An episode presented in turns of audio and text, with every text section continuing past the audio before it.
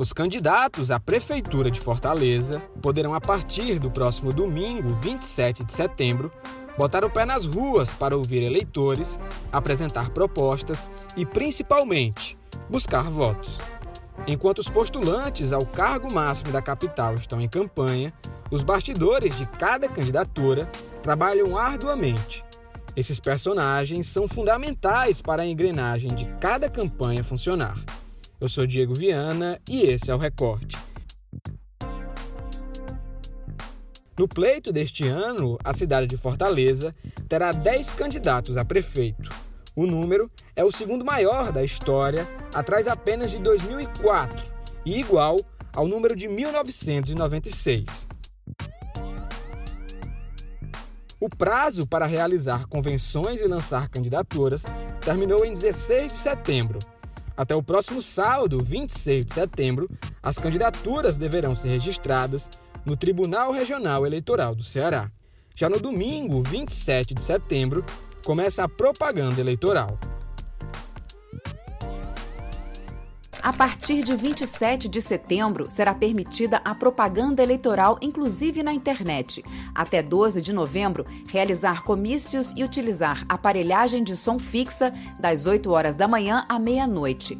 Até 13 de novembro, fazer divulgação paga na imprensa escrita e internet do jornal impresso com limite. Até 14 de novembro, os candidatos, partidos e coligações podem usar amplificadores de som das 8 horas da manhã às 10 da noite e ainda ter distribuição de material gráfico, carreatas ou passeatas. Está proibida a realização de showmícios, mesmo que seja em forma de lives. E cada município deve respeitar os decretos locais relacionados à pandemia da Covid-19. A lista de candidatos em Fortaleza tem como nomes Anísio Melo, do PCdoB, Capitão Wagner, do PROS, Célio Studert, do Partido Verde, Heitor Ferrer, do Solidariedade, Heitor Freire, do PSL, José Sarto, do PDT, Luiziane Lins, do PT, Paula Colares, da UP, Renato Roseno, do PSOL e Samuel Braga, do Patriota. Junto a essa lista de candidatos, há um entorno dedicado a discutir estratégias, organizar agendas, administrar burocracias e operar nos bastidores. Esses staffs dos candidatos são formados por personagens importantes e com certa experiência política. O time dos bastidores conta com senadores, deputados, ex-secretários, presidentes de partido e articuladores políticos. Todo esse aparato de pessoas devem atuar exaustivamente nos 45 dias de campanha. O repórter de política do Povo, Carlos Holanda, mapeou os personagens que vão movimentar cada candidatura. A apuração fez parte de uma reportagem sobre o tema e que está disponível no O Povo Mais. E para saber mais sobre esse assunto, eu converso com ele agora. Cadu. É sempre um prazer contar com a tua participação aqui no Recorte. Baseada na sua reportagem, eu peço que você nos apresente como está a movimentação nos bastidores de cada candidatura e quem são os personagens que devem movimentar as articulações políticas nas eleições deste ano na capital. Bem, Diego, normalmente na disputa ao executivo a gente tende a focar muito nos candidatos e candidatas que disputam é, a cadeira, no caso de, da Prefeitura de Fortaleza, isso é natural, mas o que a gente pouco presta atenção é de que o entorno dessas candidaturas é muito bem construído, nas candidaturas que se propõem a, a vencer. Né? Uma, a gente publicou uma reportagem nessa semana visitando os bastidores de quatro candidaturas. Capitão Wagner, Heitor Ferrer, José Sarto e Luiziane Lins. Candidaturas que já dividiram ali muito bem ah, as tarefas que cada aliado estará encarregado. Né? Se a gente falar do capitão Wagner, ele terá como coordenador de campanha o senador Eduardo Girão, que apesar de estar no primeiro mandato, já é, demonstra aí gostar de política, já fez tem algumas incursões aí pelo interior e, sobretudo em Fortaleza, ele foi um parceiro do capitão Wagner nesse processo de costuras de alianças, tanto que o Podemos, partido dele, ocupa a vice do policial militar da reserva, e o Eduardo Girão vai coordenar a campanha do capitão Wagner. O que é, que coordenar a campanha? É o cara que vai ser encarregado de cuidar da logística, da agenda do candidato, do que é que ele, do que é que ele terá como prioridade nesses 45 dias de uma campanha que a gente ainda não sabe muito como será em função da pandemia. Então, o Eduardo Girão, no caso do Capitão Wagner, é o, esse maestro, esse motor da engrenagem da candidatura do, do Wagner. E aí a gente também tem o Euler Barbosa, que é um ex-secretário de esportes, inclusive do Camilo Santana, mas está aí operando em favor do Wagner, que é um opositor que está à frente do plano de governo. E eu, eu, eu conversei com ele, ele fala que, que é um, um, uma, uma ferramenta política extraordinária, nas palavras dele, porque é, está em constante elaboração, é, contando aí com a, a, participação popular, ele tem disponibilizou uma ferramenta para abrir aí para sugestões das pessoas, de ideias, propostas para a cidade, para serem incluídas a esse plano de governo. E, saindo aqui do Capitão Wagner, o Soldado Noélio vai funcionar como uma espécie de, que é o deputado estadual do PROS, também policial militar, braço direito do Capitão Wagner de primeira hora, vai ser uma espécie de coordenador executivo, ou seja, auxiliando aí o Eduardo Girão nesses dias é, que vão que se desenham intensos, né? Como eu já disse, são 45 dias de campanha, ou seja, tiro curto. O Heitor Ferrer, a principal adesão do Heitor Ferrer foi o senador Eunício Oliveira, que trouxe o MDB para a aliança do Heitor Ferrer, que até os últimos momentos das convenções partidárias estava ali sozinho, se movimentando em busca de um aliado, conseguiu a adesão do MDB, que é um, um, um partido importante. Por quê? Porque traz um orçamento tem um orçamento, um, uma, uma fatia muito poupuda do fundo de financiamento de campanha. E isso dá musculatura a uma candidatura. Então, o, Heitor Ferre, que, normal, que sempre é, se lançou nas disputas, é, se vendendo como um candidato solitário, distante dos grandes caciques da política cearense, dessa vez vai ter o Eunício Oliveira, que é um, como se diz, um grande eleitor aqui do Estado. E a, é possível que aquilo que eu falei do Eduardo Girão, da coordenação de campanha, no caso do Heitor Ferre, isso fique a cargo da Jade Romero, que, curiosamente, também é um ex-secretário de esportes, como eu falei do Euler Barbosa, filiado ao MDB do Eunício, que, que pode, muito provavelmente ficará ali responsável por essas questões de agenda, logística, funcionamento de comitê, questões legais. A gente sabe que os candidatos é, possivelmente podem ser processados, e aí é o coordenador de campanha o encarregado de todos esses pepinos é, naturais de um processo político acirrado.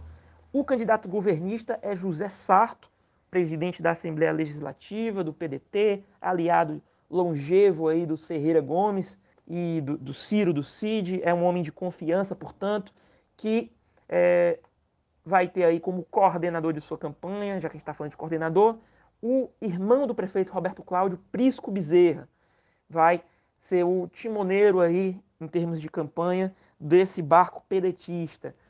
Tem também outros nomes. O senador Cid Gomes, mais uma vez se licenciou do Senado Federal para cair de campo, não só em Fortaleza, para cair em campo não só em Fortaleza, mas como também pelo estado todo. Óbvio, Fortaleza é a principal capital governada pelo PDT, que é a capital da terra do Ciro Gomes, que é o principal nome do partido no país, é o, é o, é, será o candidato do partido à presidência da República. Então, o partido sabe que tem que ter muito é, esmero é, aqui na, com a capital. Né? O Ciro, embora eles participe também desse, de, desses processos, influa, contribua, o Cid é o braço, se, se o Ciro é o braço nacional do grupo, o Cid é o braço local mais evidente. Isso não quer dizer que o Ciro não se envolva, se envolve, mas é o Cid que toma a frente das articulações, apesar de ter uma forte presença pública, é um,